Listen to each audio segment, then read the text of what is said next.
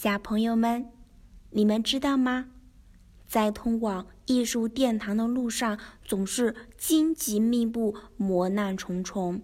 只有具备非凡的勇气和不屈的意志，才能最终到达。想知道古今中外的大艺术家们都经历了哪些困难，运用了哪些智慧，才最终成为影响人类艺术进程的名人巨匠吗？快让一休哥讲给你们听吧。王羲之是近代著名的书法大家，他从小拜求名师，苦练书法，一生中留下了许多佳作。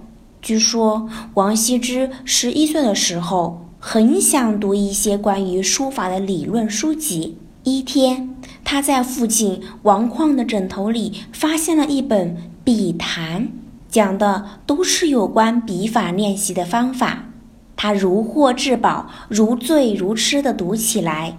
正巧父亲回来了，问他为什么偷读我的藏书。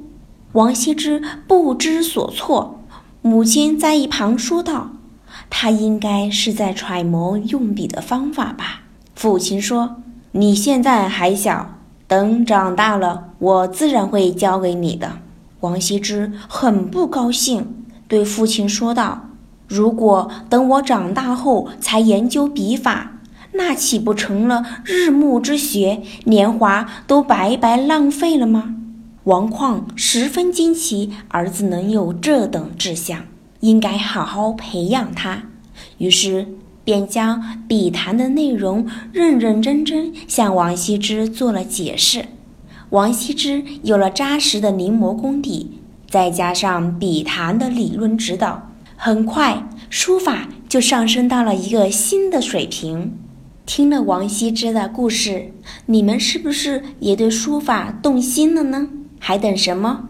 马上登录三 w 点 yxg 二点 com，查看一休哥书法课堂，下一个王羲之就是你哦。